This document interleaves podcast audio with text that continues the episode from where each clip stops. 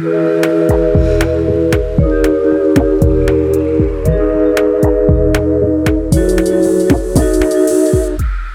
dia, clube! Boa noite, clubbers! Hoje é dia de vitamina D. O formato do podcast do Clube Sentimental é que colocamos mitos na sombra e verdades no sol sobre um tema. Eu sou Jéssica Soares, psicóloga. E eu sou Luísa Franco, psicóloga. Se você quiser fazer parte da comunidade do clube, segue a gente lá no Instagram, no arroba Clube Sentimental.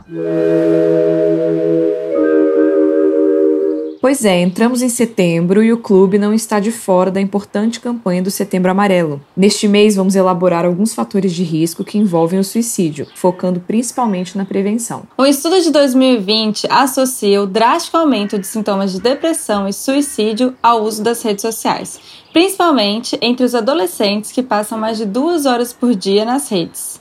Para acompanhar a gente nesse papo, temos a querida psicóloga de adolescente e juventude, Jaqueline Sena. Oi, Jaqueline! Olá! Oi! Boa noite, ou boa tarde, bom dia. Bem-vinda ao clube! É um prazer estar aqui. Jaque, então, já vamos ficar íntimas, né? Chamar de Jaque. Com Se apresenta pra gente. Bem, o meu nome é Jaqueline Sena, eu sou psicóloga clínica né? Trabalho com abordagem cognitivo-comportamental com adolescentes e jovens adultos. Legal. E por que, que você decidiu focar o seu trabalho na adolescência? Conta pra gente um pouquinho. É, eu gosto de usar a minha experiência. Quando eu era adolescente, eu passei por algumas questões da minha adolescência e senti que se eu que fez falta, né? Eu ter um apoio psicológico e ao estudar o desenvolvimento né, o desenvolvimento humano e chegar nessa fase da adolescência, é, acontecem tantas coisas nessa fase, é uma fase tão importante para o desenvolvimento humano, de transformações, que eu me conectei muito. Eu me conecto muito com os adolescentes, gosto de conversar, gosto de estar sempre inteirada desde a faculdade. Eu sabia tudo que acontecia no mundo dos adolescentes, né? Para poder me inteirar, para poder atender eles na faculdade, nos estágios. E, mas não era o meu sonho trabalhar com adolescentes. Para ser bem sincera, não era. o meu sonho era trabalhar com pacientes terminais, Olha. né? Uhum. Então, o meu TCC foi voltado para isso. Mas quando eu fui para é, e nem fazer psicologia clínica, o meu sonho também era hospitalar. Então, assim, é, uhum. foi um foi assim uma mudança trágica quando eu comecei me vi me colocando na psicologia clínica por não ter conseguido entrar na psicologia hospitalar. E quando eu comecei a atender, o meu primeiro público foi adolescente, apesar de eu sempre ter me identificado, não era a princípio o público. Mas quando eu comecei a atender os adolescentes na clínica, eu tive a certeza que era o meu, era o que eu precisava, era trabalhar com os adolescentes e é um prazer poder trabalhar com eles. Cada dia é um aprendizado, muitas risadas, é muito legal atender adolescentes. Não, tem que estar super atualizável, porque eu não dou conta de Cringe achar que não é. É cringe, ela não é, exatamente. Eu tenho que estar muito atualizada.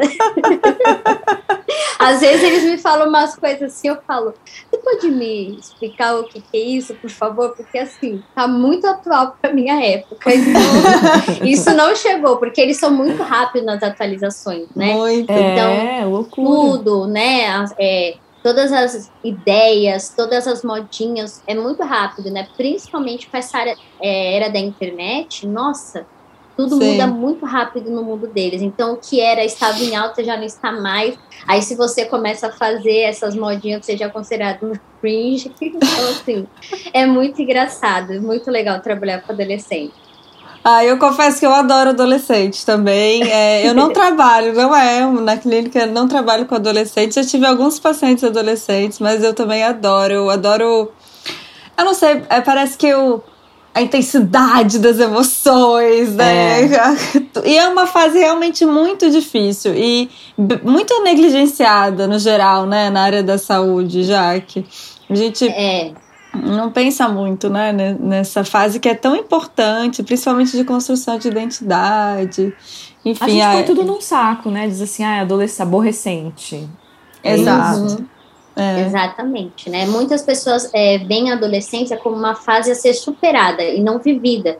Tanto que muitas vezes no meu TikTok que eu também faço conteúdos para os adolescentes, conteúdos de psicologia para adolescentes lá, e aonde eu tenho mais público adolescente, eu falo que é bem diferente, né? No Instagram, a gente tem o público, o público que mais me assiste é, e me acompanha são jovens ali, os, que estão saindo da adolescência, os jovens ali adultos, e no TikTok está os adolescentes, a maioria ali são adolescentes. É, o TikTok e, acho que em geral, né?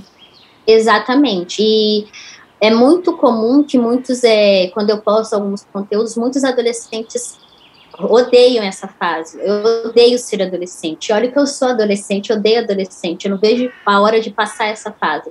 Justamente pelo peso que colocam na adolescência. Então as pessoas só querem passar logo porque os pais falam: ah, não vejo a hora de você virar adulto, você está me enchendo o saco, não aguento mais.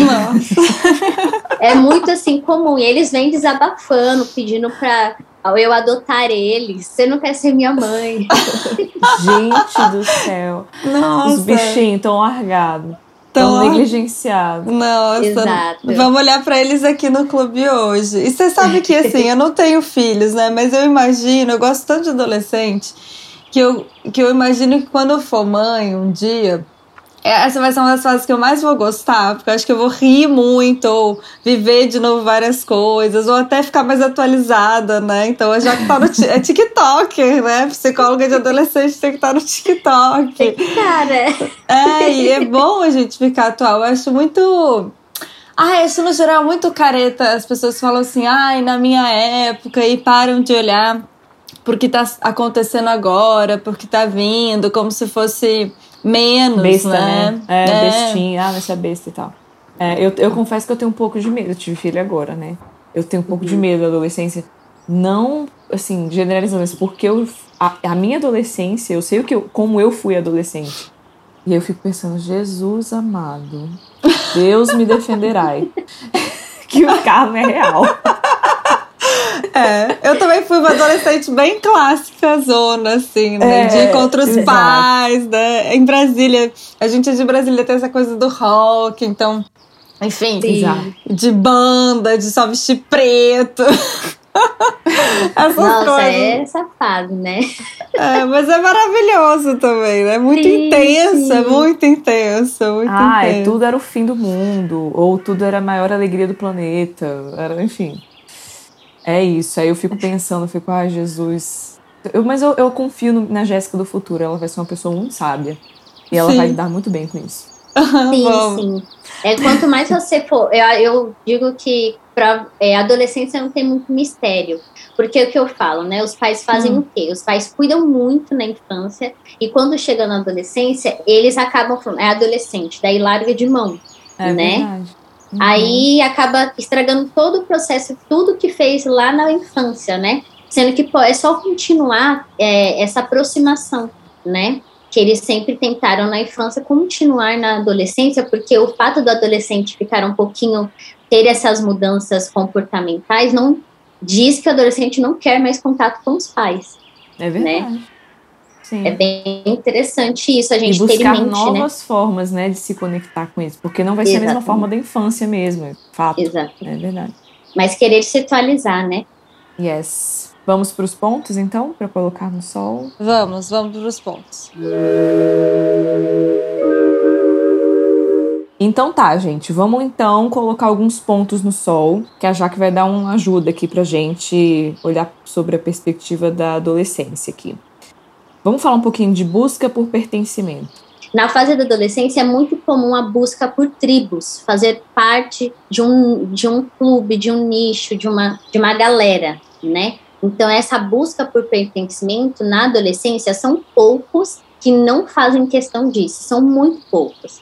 E quando eles falam não faço questão, não é na verdade não fazer questão, é que eles não ficam é, eu acho que essa palavra desesperado nem é tão boa de colocar, mas eles não têm, sentem tanta necessidade de fazer parte de tantas coisas.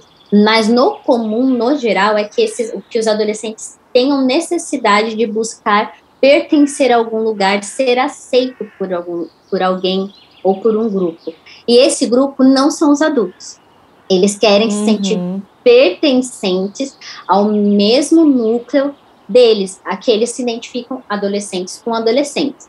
Então, nessa de querer pertencer a algumas coisas, a alguns lugares, eles vão abrir mão de outras coisas nessa busca. E às vezes esse abrir mão traz alguns prejuízos, né? Então eles acabam aceitando fazer algumas coisas que eles não fariam normalmente para poder ser aceitos neste grupo, para não ficar sem amigos. Uhum. Só que ao mesmo tempo que ele fica sem é, não fica sem amigos, ele também se sente muito sozinho, porque e muita culpa, porque ele fala, eu estou fazendo isso, mas não porque eu gosto, mas porque se eu não fizer, eu não eu vou perder essas amizades. Uhum. Eu li é. em algum lugar, que eu não sei, eu não lembro agora onde é que foi, que essa, essa busca do pertencimento uhum. à adolescência é bem simbólica no sentido de você é, é, é uma transição para o mundo social. Então você sai do ambiente da família, que é o, o da infância, que é dentro da sua uhum. família, dentro das convivências ali bem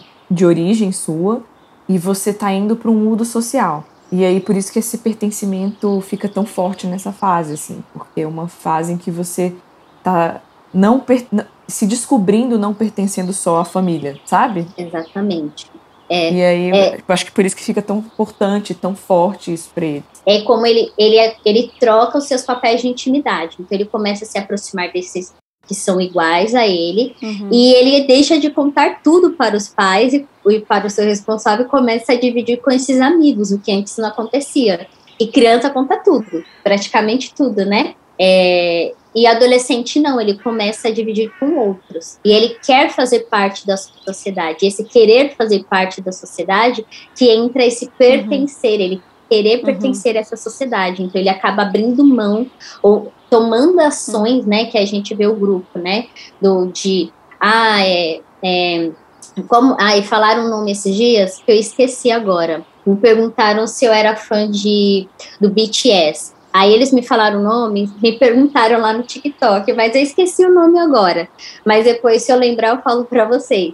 Para você entender hum. como eles. Por, só porque eu postei uma. Eu fiz um post com a música do BTS, que é uma música nova, o Butter deles, e eles já me colocaram, já me encaixaram dentro do grupo, né? Então, nós porque nós gostamos de BTS, para quem não conhece, é uma banda de K-pop. Eu fiquei sabendo, eu fiquei sabendo tem pouco tempo, confesso. É, eu já, eu uhum. já não tô sabendo o que é, o que é BTS. Então, aí eles, é, eu não vou falar o nome porque agora eu esqueci, realmente eu esqueci. E você vê, ele já me colocou dentro de uma caixinha, sendo que dentro do mundo do K-pop tem vários outros é, bandas, e eles me colocaram dentro da caixinha do BTS e eu falei, não, eu gosto de qualquer música, porque essa necessidade, então eles se identificam muito. Um exemplo na escola, né? A gente sabe que muitos não foram, não estão indo na escola ainda, mas a gente vê muito isso na escola. Uhum. Né, um ambiente muito propício para a gente ver esse pertencimento Os de grupos. que de grupos, né? Ai, você vê que todo mundo faz a mesma coisa ali naquele grupo. Ah, eu a mesma roupa, é a mesma roupa. Né? Mesmo tipo de música. Exatamente. Tem um grupo aqui que as meninas que gostam de usar, que este grupo é novo também, é uma é meninas que gostam de usar o, o olho marcado, a maquiagem com olho marcado. Né? Então elas vão usar essa maquiagem com olho marcado, é uma roupa com, com, com, com uma, algo específico, né? Então é xadrez, tem que ter preto, na composição da roupa. Então, olha como faz, né? Então você se identifica essas meninas se tornam suas amigas, né? E você pode ver que as pessoas ali se ela, os adolescentes acabam fazendo a mesma coisa, aquele grupo, todo mundo faz aquilo. Então, quem gosta de, de, de K-pop, todo mundo ali vai, do grupinho também vai gostar de K-pop, porque senão não vai ter o que conversar. Acho que é importante a gente trazer esse aspecto neurológico também, que a Jaque trouxe, é que a gente tem algumas janelas de desenvolvimento no cérebro. E uma delas é de fato ali na adolescência, né? Na, pré-adolescência para adolescência. E tudo isso que a Jaque está falando me faz pensar realmente, reforça aquela ideia da adolescência ser aquela idade de você estabelecer a sua identidade. E a sua identidade, ela não é completamente igual ao dos seus pais. Por isso é saudável e é um processo do desenvolvimento ter esse afastamento dos pais. Então, é muito comum que os adolescentes passam a negar tudo que os pais gostam. Então, pensando de, ah, se o pai gosta de música brasileira ou samba, eu vou gostar de outra coisa. Eu vou gostar de K-pop, eu vou gostar de rock. Eu não vou gostar do que os meus pais gostam. E os pais acabam sofrendo um pouco nesse momento. Mas eu acho que é importante a gente falar para os pais que esse momento ele é saudável, né? Até aquele momento. Eu não sei se vocês fizeram isso, mas eu tive um momento de achar minha mãe uma chata, de falar que odeia a mãe e ficar muito irritada. O que eu trabalho com os meus pacientes que são pais é que isso é super saudável. E os pacientes que é, passaram pela idade adulta e não falaram que a mãe era chata ou odiava, tem algum problema, na verdade. É. Tá vivendo as questões agora, né? Tá vivendo as questões é, talvez aí, agora. Aí vou, exatamente, eu vou ver a questão lá da vida adulta. Então, assim, gente, Exato. é importante, né? Eu lembro que a minha mãe, e minha mãe, ela já até participou aqui do podcast. Minha mãe tem uma sabedoria estranha, assim, acho que é um pouco além mesmo, porque eu lembro que na época que eu era adolescente, eu falava, mãe, eu te odeio. Ela não deixava eu sair para algum show de rock. Aí eu ficava fazendo drama, falava, te odeio. E ela ria e falava, pode odiar, não tem problema. Ela não tava nem aí. Ela falava, pode odiar, não tem problema, mas não vai sair. Me odeia enquanto quiser. Pode odiar. É, ela fazia, fazia um. Hum, pode odiar e ria. E aí eu ficava mais brava ainda. Não abala, né? Não abala. Não abala. Então, é engraçado você falando dessa questão do pertencimento, é, das bandas e tal. Eu tinha um paciente que ele falava para mim assim. É, falando, me falando das bandas de K-pop, não sei o que, me, me explicando, né? Porque eu não sabia que era K-pop antes. E aí ele falando assim, não, mas na verdade eu não gosto muito, eu só acho legal. Mas é, acaba que eu escuto muito pra gente ter o que conversar. Meio que assim, soltou essa numa sessão, sabe? E era um paciente que tinha umas questões sociais, tá? Era, isso era uma questão para ele. Então ele tava trabalhando, ele tava querendo pertencer mesmo, de fato. Ele tava querendo entender onde que era o lugar dele ali nos grupos. E essa foi uma fala que eu achei muito interessante, porque eu fiquei, nossa, é isso, né? Ele tá buscando algo para ter em comum, é, para ter em comum mesmo que não seja, mesmo que ele não goste tanto. Eu falei para ele, olha, isso você não gosta nada, você tá forçando uma barra para isso. Ele falou, não, eu acho legal, mas eu não gosto tanto quanto eles, eu acho. Aí eu falei, cara, quer saber? Às vezes ele também, eles também nem gostam tanto. tá todo mundo só dizendo que gosta muito, só para todo mundo pertencer, entendeu? Exato. Enfim, é, é interessante. E aí, como é que fica essa coisa? É, eu fiquei pensando. E a internet nessa história? Porque a internet é um lugar de pertencimento também, né? Olha que interessante para vocês verem como acontece essa questão do pertencimento. Eu descobri isso com uma paciente minha. Eu não sabia nem que existia isso. É, eu tô muito ruim para nomes hoje, então vocês me perdoem se eu não lembrar os nomes, porque às vezes é muita coisa. Tudo tranquilo. É, mas é, tem um, é, eles é, têm o seu perfil, né, comum. E nesse perfil comum você posta ali o seu lado ok de ser. Né? Então eu sou ali a pessoa com fotos nice, né, toda bonitinha, né, postando aqueles posts clichês e eu faço um outro eu faço um outro Instagram que é só trash que eles chamam, é, que é um Instagram onde você mostra quem você é e é só para os melhores amigos, é uma conta privada, não é nos melhores amigos, não é aquele stories ah. no melhores amigos, é um Instagram que eles têm um nome que é Insta Selfie, alguma coisa assim, eu não vou lembrar agora. Ah, eu sei, eu vi isso numa série. Isso. É, Working a... Moms é uma série que ela fala que a filha é exatamente isso. Ela descobre o Instagram, Insta, alguma coisa que era de isso. secreto. Tem um nome específico. Então, nesse Instagram, eles podem ser quem eles são. E eles só adicionam os melhores amigos, assim. Os melhores amigos, porque as pessoas do, do Instagram comum, que ali a pessoa no Instagram, na conta principal, ela tem 2, 3, 5 mil seguidores, nessa conta ela vai ter 10, 3, 4. E ali ela pode ser quem ela é. Então ela pode falar as coisas que ela quer, ela pode aparecer visualmente do jeito que ela quer, descabelada, sem batom, é, acabando de acordar, coisa que ela não pode postar no perfil comum dela, o perfil principal. E aí, para você ver como essa questão do pertencimento na internet acaba também. É, esse pertencimento é levado para a internet, ou seja, eu preciso que o público me aceite e somente os íntimos saibam quem realmente eu sou. Uhum. Que entra já no próximo, uhum. próximo tópico, né? Mas o próximo tópico é tudo por likes. Tudo por likes, né? E aí a gente entra nesse assunto continuando, né? Para você ver como as pessoas elas fazem tudo para ter um like, likes, né? Então você eu não gosto, né? Apesar dos meus é, pacientes me seguirem nas minhas redes sociais, eu, eu não sigo de volta. Uma por privacidade uhum. mesmo deles, para né, para preservar eles não uhum. acharem que eu estou stalkeando eles nas redes sociais, né? E então, é, mas olha que eles fazem pelo like, né? Então eles precisam criar um outro perfil é, isso que eu pensei mesmo. Na rede uhum. social, um perfil onde eles podem ser eles mesmos, porque no perfil principal, que é onde ele tem ali o maior número de seguidores, ele não pode ser ele mesmo, né? Então, tudo por likes é. E eu tenho alguns, alguns pacientes que são influencers na, na, na internet, é essa necessidade de estar sempre maquiada, né? É, de estar postando a good vibes ou, ou só estar. É, entrar, tá assim, a pessoa não tá bem, entrar nas redes sociais, ficar fazendo, né, é, toda, toda risadinha e tal. É, alguns até chegam a falar para mim, ah, eu faço piada das minhas, das minhas coisas ruins, das minhas tristezas, porque daí é, deixa o pessoal feliz. Olha só a que ponto eles chegam pelos likes. Tenho reparado muito isso, principalmente no TikTok. Se vocês é, não acompanham, pega um dia assim, fica 10 minutos na, no TikTok acompanhando alguns adolescentes. Você vai ver que muitos deles estão usando o TikTok, essas dancinhas, essas trends, para falar como eles estão.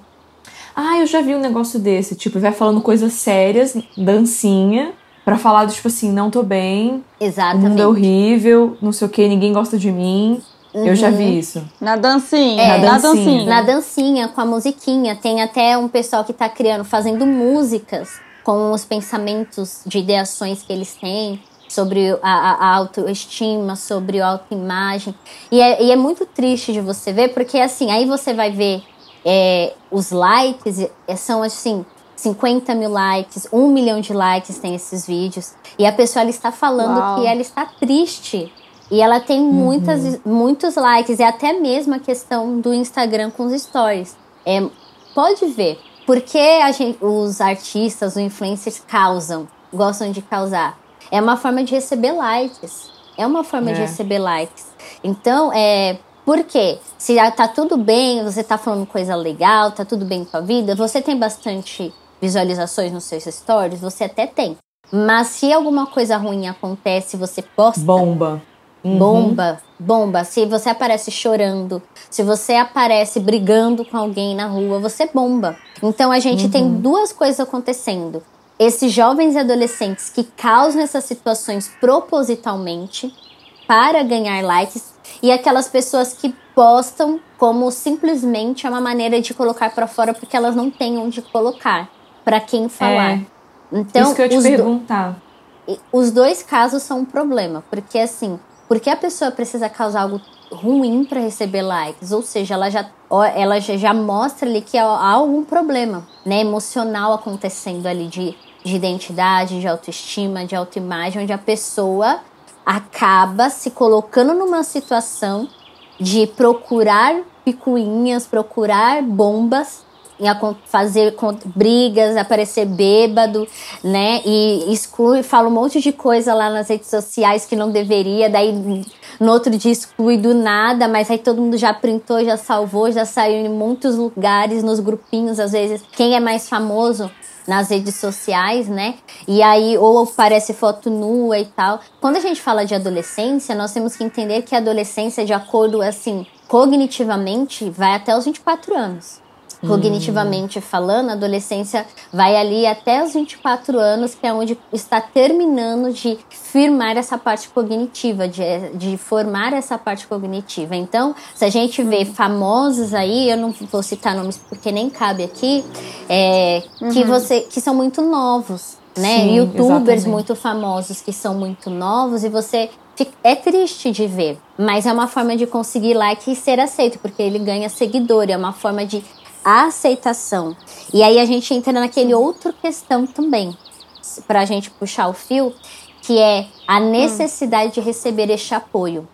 Onde que está faltando é, a, a, ao redor dela este apoio? Que ela precisa ir na rede social. O Twitter é um espaço onde eles se desabafam muito mais no uhum. Twitter. Uhum. É, que você vê a pessoa ali se desabafando assim, faz aquelas linhas, né? Ela segue os fios uhum. e desabafa, desabafa, desabafa. E você pergunta, por que ela precisou vir na internet desabafar? Isso. Né? Uhum. É isso Colocar os seus né? sentimentos. Aí você, aí ao mesmo tempo, nossa, que triste e tal. Mas ao mesmo tempo eu pergunto, será que essas, esses adolescentes, esses jovens adultos estão tendo apoio? Eles têm uma rede de apoio realmente? Na vida ou essas real, pessoas, né? isso. Ou essas pessoas fingem ser uma rede de apoio, mas deixa essa pessoa sofrer sozinha. Uhum.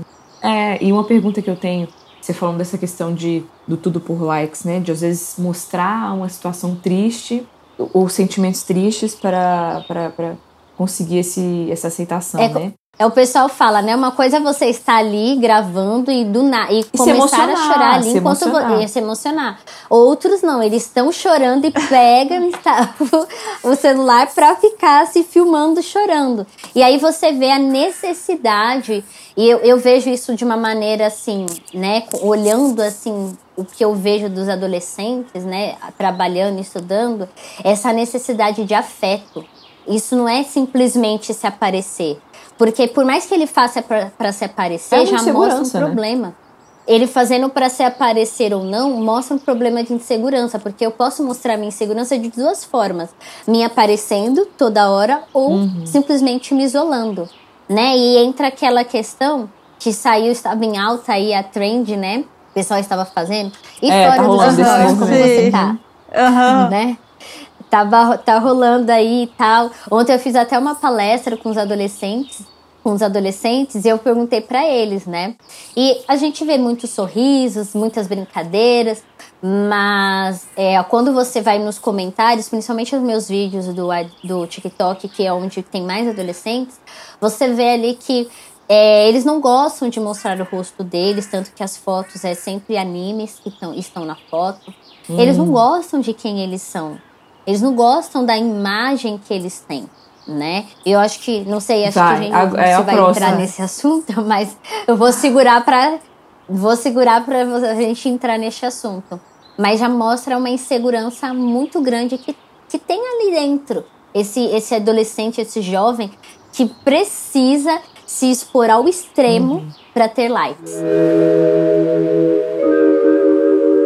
É, e que entra na história da que você, tava, que você começou até a falar, que você falou, não vou queimar a pauta aí, né? Da desmorfia do Snapchat, né? E aí a gente entra nessa questão que é essa distorção da autoimagem. Apesar de que hoje nós estamos, a internet, tem, né, os criadores de conteúdos têm engajado esse corpo livre, é, seja quem você quiser ser e tudo. Uhum. Só que olha que interessante, muitas vezes, por exemplo, a pessoa não tem um corpo padrão e ela admira as outras pessoas que têm um corpo parecido com a dela, os uhum. outros influencers, né?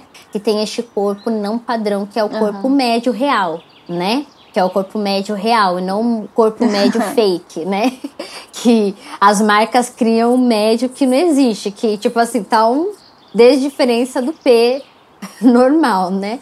Mas uhum. esse corpo médio real, que é o, o, o, 44, né? E eu vejo que muitas seguem essas pessoas, admiram essas pessoas assim muito. E elas falam: Nossa, eu gosto de seguir essas pessoas que têm um corpo igual ao meu. Mas eu não consigo me achar bonita mesmo assim. Não consigo me achar bonita. Não posto nada.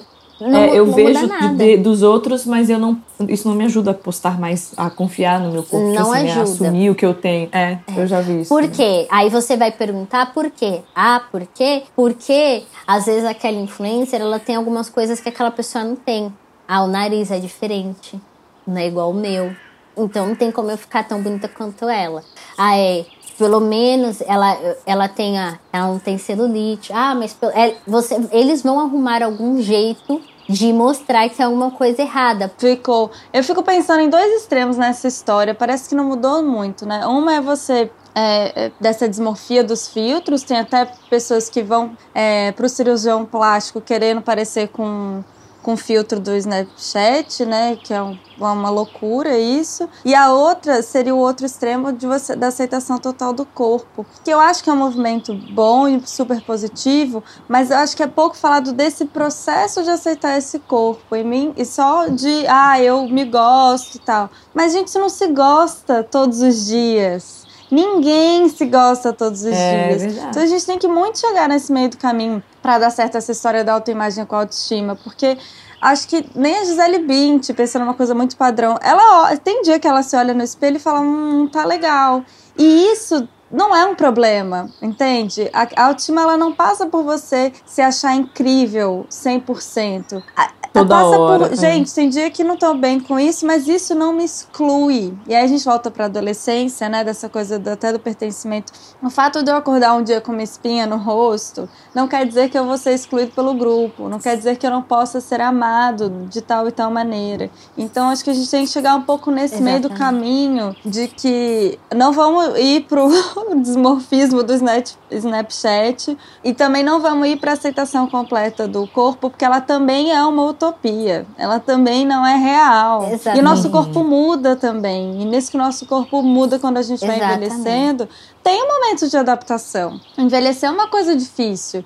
Então, o seu corpo vai mudar. Você vai fazer as pazes com essa mudança, vai demorar um tempo, é um processo. Então, acho que a gente deveria. Seria mais saudável se a gente falasse desse processo. Eu gostaria muito que essas influencers que falam desse, dessa coisa do body positive, né? Ou do, sei, da aceitação do corpo, falassem de, dos dias que foi difícil fazer isso, entende? Mas mesmo assim, elas. É, quando não estava legal. legal. Exatamente. E, e lembrar que nem todo todos os dias você vai acordar bem, mas e também lembrar que nem tudo você gosta Exato. no teu corpo. Porque ninguém é uhum. perfeito. Todo mundo tem algo que não gosta no corpo. Sim. Eu sei. O que eu tenho, eu gosto de usar isso também em terapia com os adolescentes para deixar claro que eu não gosto de tudo que eu tenho no meu corpo. Porque alguns adolescentes Exatamente. olham para mim e falam assim: "Ah, mas você é magrinha.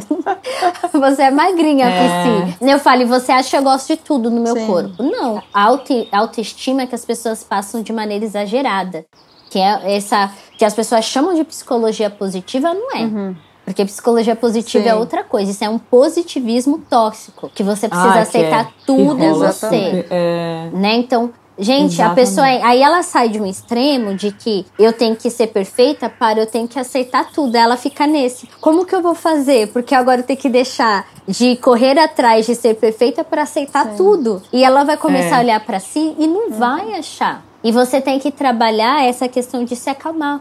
Ok, tá tudo bem você não gostar de uhum. tudo em você. Mas você não pode colocar isso num patamar de que, por causa disso que você não gosta, você é feio uhum. como um todo.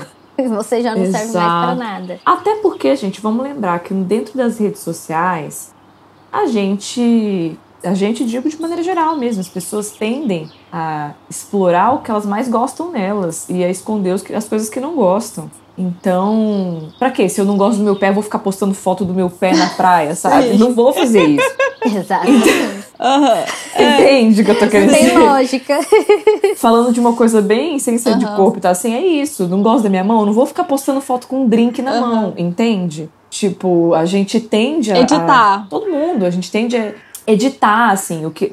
Na vida, não editar uhum. no, no aplicativo, mas assim, editar, eu vou postar as coisas que eu acho que é legal em mim e não vou ficar explorando coisa que eu não acho legal. Então, e aí dá a impressão que a pessoa se aceita por completo. Não, tá tudo certo. Não, uhum. gente, presta atenção. Vamos, né, ser crítico com, com as redes, assim. Saber olhar que as pessoas estão ali postando coisas que elas acham uhum. legais nelas mesmas. É. Não tá postando as coisas que ela não gosta nela. Então, a gente também não vê. Enfim, e o que que isso tudo tem a ver com o tema do Setembro Amarelo, né? uhum. né? Que é o que a gente tá falando. Que é a influência dessas redes e como que isso é, faz a gente descrer na gente mesmo, né? Não acreditar na felicidade, buscar, enfim, que ou não encontra mais solução para o sofrimento que você está passando, porque todo mundo é feliz menos eu. Eu já Sim. escutei isso de pacientes. Porque é isso, a realidade que você está vendo é um recorte da vida do outro. E um recorte programado, um recorte roteirizado, um recorte muito bem feito para você acreditar que aquilo é o todo o resto da vida dela. Não é. E não é, né?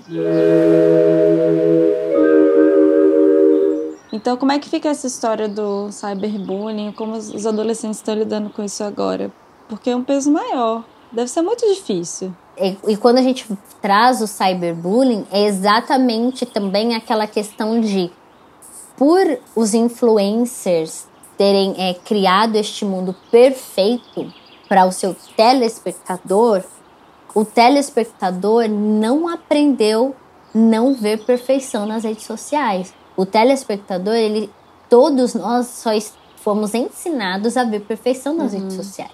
Tanto quando nós vemos algo, faz esse exercício com você. Quando você vê algo que não é tão perfeito, você começa a observar mais. Você automaticamente cria uma crítica sobre aquela situação. Nossa, uhum. mas por que ela está mostrando isso? Nada a ver, né? A gente fica assim, nada a ver meio que indelicado mostrar. Mas peraí, se a gente fala que a pessoa precisa mostrar a, real, a vida real, aí quando ela mostra a vida real eu não aceito, é um discurso uhum. que não bate. Aí começa o cyberbullying. Hoje é muito mais forte, então... A gente recebe muita coisa e é super... É uma coisa que a gente não tem controle mais e vem de uma perfeição. E aí, quando você não encaixa nessa perfeição, quando você vê algo que não se encaixa nessa perfeição, você de, você sinaliza isso muito rápido, né? Você sinaliza. E aí, o cyberbullying é, é isso, é uma coisa, é, é o bullying potencializado na, Exatamente. Na e você não se limita a pessoas que você conhece. O cyberbullying hoje, diferente de antes, que é. você é, se limitava ao pessoal da escola, pessoas que eram próximas uhum. a você. Uhum. Que você conhecia, que você via todos os dias. Pessoalmente. E que a pessoa né? conhecia você, né? Essa internet, a, o mundo da internet, das redes sociais que te libera para você criar não, ser, não precisar mostrar do teu rosto, é, a, ter a oportunidade de nunca se esbarrar com essa pessoa, traz um certo conforto para quem vai praticar uhum. o cyberbullying. Por ah, quê? Com certeza. A pessoa tá do outro lado. Eu, eu não preciso mostrar meu rosto, posso colocar qualquer, uma, qualquer foto e essa pessoa nunca vai me ver. E mesmo quando eu coloco foto, a probabilidade de eu ver essa pessoa é uhum. muito nula, né? Uhum. É quase impossível. Então a pessoa se sente mais confortável de falar o que ela quiser. Então, o cyberbullying, eu aumento o, o as pessoas para quem eu vou uhum. falar, né? É, Mas ao é mesmo tempo você, você garante um anonimato seguro para você, um falar o que você quiser. Exatamente. Então as, as pessoas sof que sofrem esse cyberbullying é, acabam sofrendo justamente não pela quantidade, mas de pessoas que nem a conhecem. É. Não, e talvez até da, e até da violência que é, porque uma coisa, o bullying, assim, eu só tô especulando agora, tá, gente? Não, tem, não li nada sobre isso, mas assim, fico me perguntando que para uma pessoa ali dentro de uma sala de aula, ela tinha um limite de claro. violência para usar, porque ela conhece o outro, ela vai ver Sim. o outro no dia seguinte, ela vai encarar aquelas pessoas de novo, né? Então assim, ela tem um limite do que ela vai falar ali para fazer o bullying com o outro. Na internet não. Como você tem um anonimato, você os limites se, se extrapolam, então a coisa fica muito mais violenta, fica muito mais agressiva. Tô especulando novamente aqui, tô especulando. Eu imagino que posso, isso pode ser um fator né, a questão da agressividade também, não só da quantidade, mas a agressividade que é usada hoje pela garantia do anonimato, é, eu imagino que seja maior do que o que era quando era pessoalmente. Sim, exatamente, né? E, e esse cyberbullying, acho que se for parar para pensar, muita gente ou quase todos os adolescentes já sofreram algum tipo de cyberbullying. Hum. Porque cyberbullying disfarçado de crítica construtiva. Ah, é, tem essa né? Esse cyberbullying não é só uma crítica, não é, né? É só minha opinião, né? Esse cyberbullying disfarçado de opiniões. A gente sabe que muitos adolescentes hoje são influenciadores, né?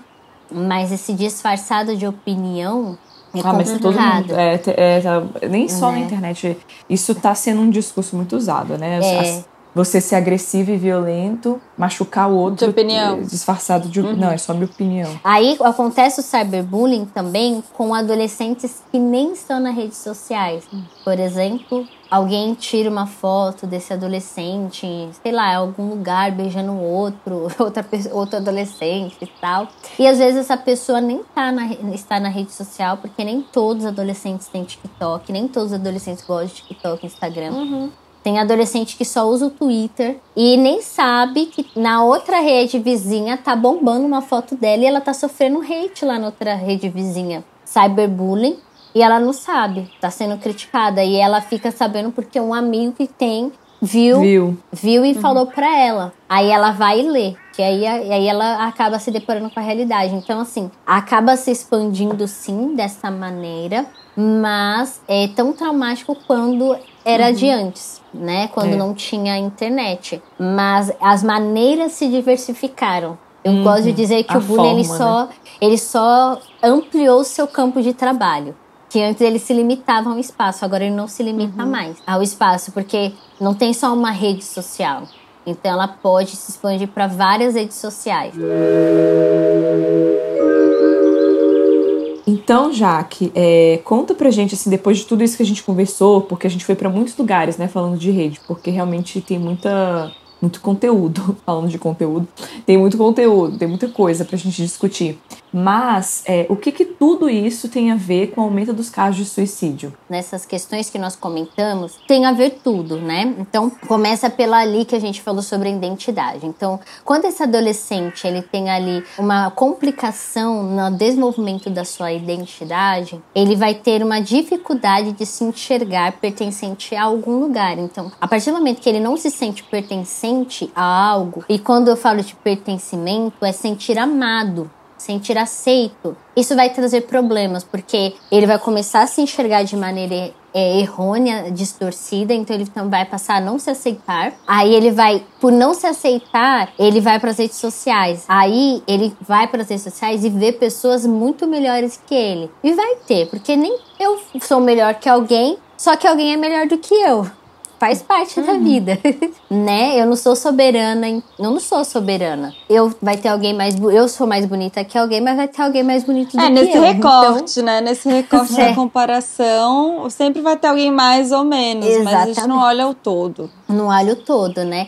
Então, é, e aí você vai vendo que ele vai criando essa escalada de se ter uma visão de si distorcida e a gente entra num ponto também que é muito importante, né? Como os pais desses adolescentes lidam com isso, que a gente pode aí também falar mais um pouquinho mais para mais pro finalzinho. Mas dependendo de como os pais lidam com isso, isso acaba reforçando essa não aceitação deste adolescente. Então, ele não é aceito pelos amigos, ele não é aceito no meio das redes sociais, porque ele não, ele não alcança o padrão da rede social. Logo, ele se olha e ele não se vê neste mundo. Ele não consegue se encontrar dentro deste mundo. Ó, eu não consigo entrar naquele grupo. Eu não consigo ter aquele corpo, aquele padrão de vida como aquela pessoa. No que, que eu sou bom? Pra que, que eu sirvo? Qual que é o meu papel aqui? Aí fica aquela confusão de é, motivações de vida. Ele para de ter motivações. Porque ele não se encaixa em nada que ele vê, Vê. ou que, que ele vê de informação das redes Que ele sociais. consome, né? Que ele, Que ele ele não se consome. encaixa em nada do que ele consome. não se encaixa. E isso vai trazendo pra ele um senso de não pertencimento. E esse senso E não de necessidade de viver, né? Eu acho que no fim é isso. Onde cai no suicídio. não. Exatamente. O fato dele não se sentir pertencente vai perdendo o gosto pela vida. Eu não me não pertenço, então não preciso viver. Exato. Porque não tem nada motivando ele ali, não tem nada que motive aquela pessoa, aquele adolescente. E isso vai levando, né, é, esse adolescente aí por um outro caminho, que é algo que para os pais, né, e para nós ficarmos também como profissionais da saúde ficar de olho, né, não só no Setembro Amarelo, né, que nós estamos no Setembro Amarelo, mas todos os dias é ele vai para um outro lado da rede, né, que a gente que eu, eu, eu, eu costumo falar que é a dark web.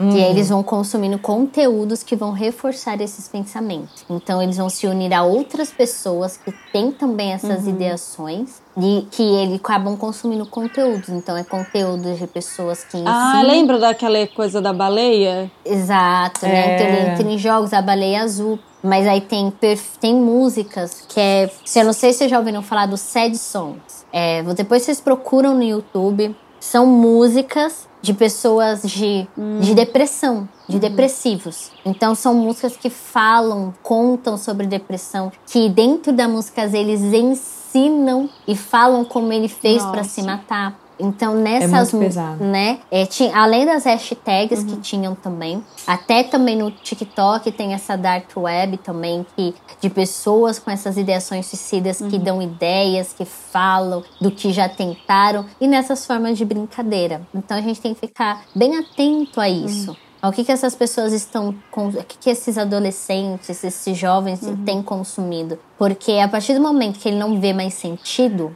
não há o porquê viver. É, que ele não vê se, que ele não se encaixa em nenhum lugar, ele uhum. não tem porquê viver. Então é, é, observar mesmo, gente, o que a galera tem consumido, assim, e ser responsável também, porque não adianta nada, uhum. falando para os pais, né?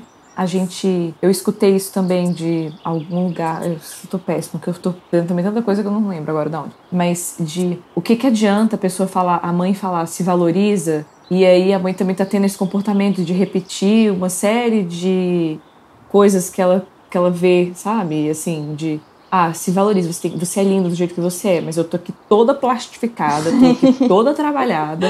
Porque ela também é uma Entende vítima da própria rede, assim? né? Eu é uma vítima. Porque ela também é uma vítima. É, e ela não percebe que ela é uma, é uma vítima e não entende. Porque minha filha, olha eu como estou, mas ela mesmo uhum. também não se aceita. Fala pra essa é. mãe tirar a maquiagem. Sim. Fala pra essa mãe é, é, ser uma pessoa mais natural. Ela Sim. imagina.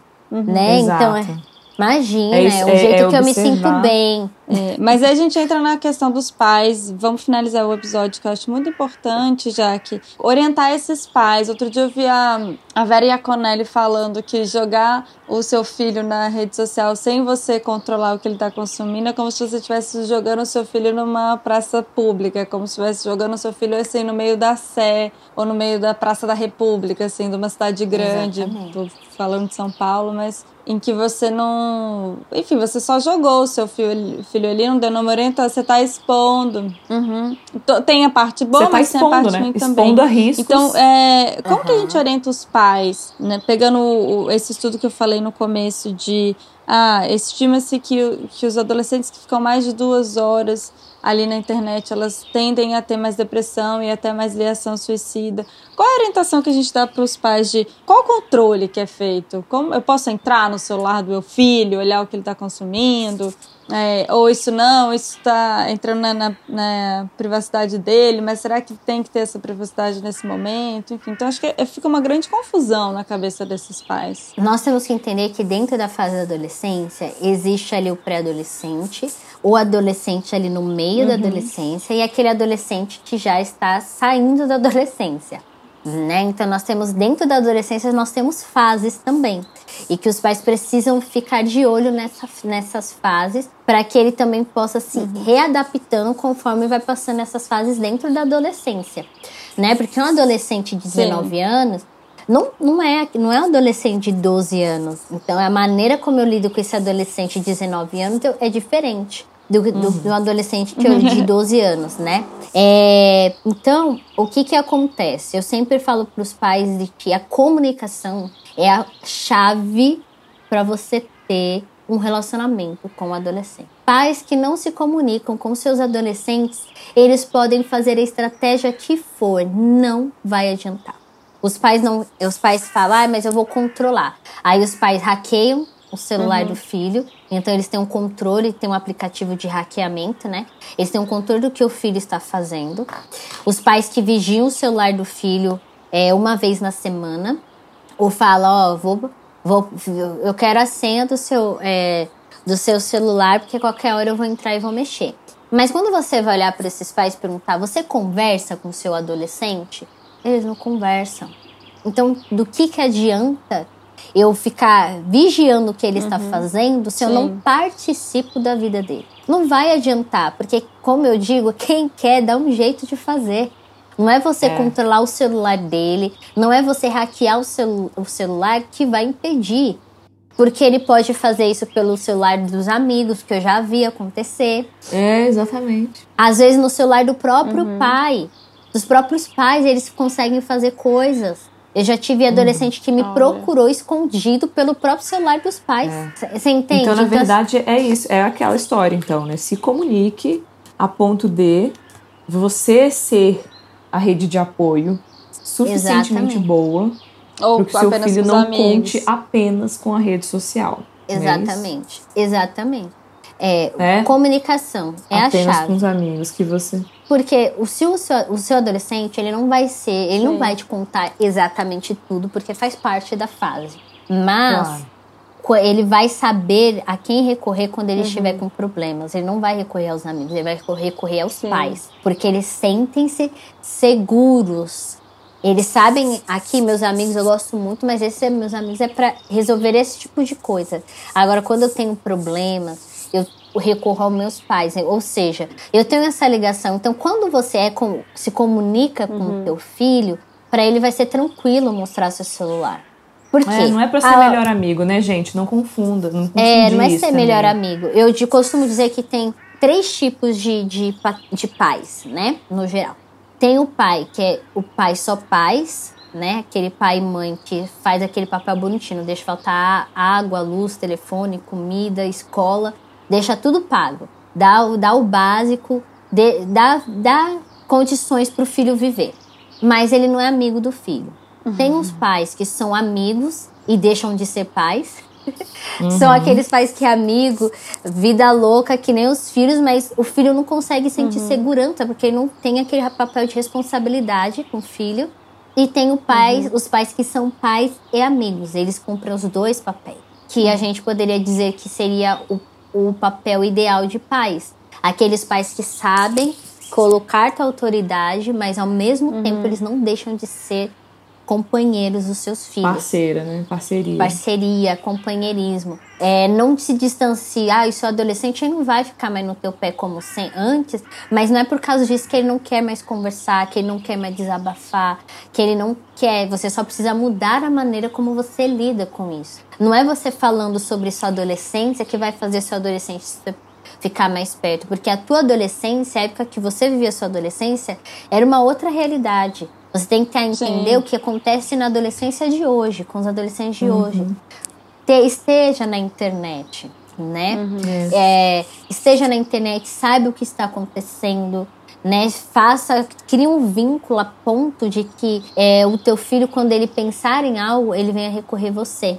Quando algo ruim acontecer, ele venha pensar em você, não venha pensar nos amigos.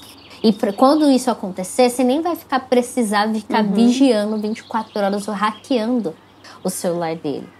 Observe, seu filho muda. Ah, mas eu não percebi. Sim, você não percebeu que ele mudou porque você nunca soube quem era o seu filho. É, não acompanhou a mudança, né? Não acompanhou. Então você não percebe que ele mudou, porque você nem sabe, você nem tá. É. Tem, né? Não adianta. Eu sempre falo, pais, presença física não é suficiente. Tem muitos pais uhum. presentes fisicamente e distantes emocionalmente, né? Então o que acontece? A gente passa por um, é, eu falo que é um conflito de gerações. Para terminar aqui minha fala, esse conflito de gerações. Nós vemos de uma geração são onde os pais é, não tinham condições de dar conforto para os seus filhos. Muitos pais não tinham condições, mas dava o básico. E, no, e por causa disso eles uhum. tentavam suprir de outra maneira. Eles falavam, eu tô te dando comida, então você tem que ficar feliz e pronto, final. E hoje nós temos a outra extremidade de pais que querem suprir essa falta física é, de objetos que os pais não puderam dar. E esses pais que hoje dão tudo, então eles dão o celular do ano, eles dão o melhor tênis, eles uhum. levam para os melhores restaurantes, mas continuam distantes.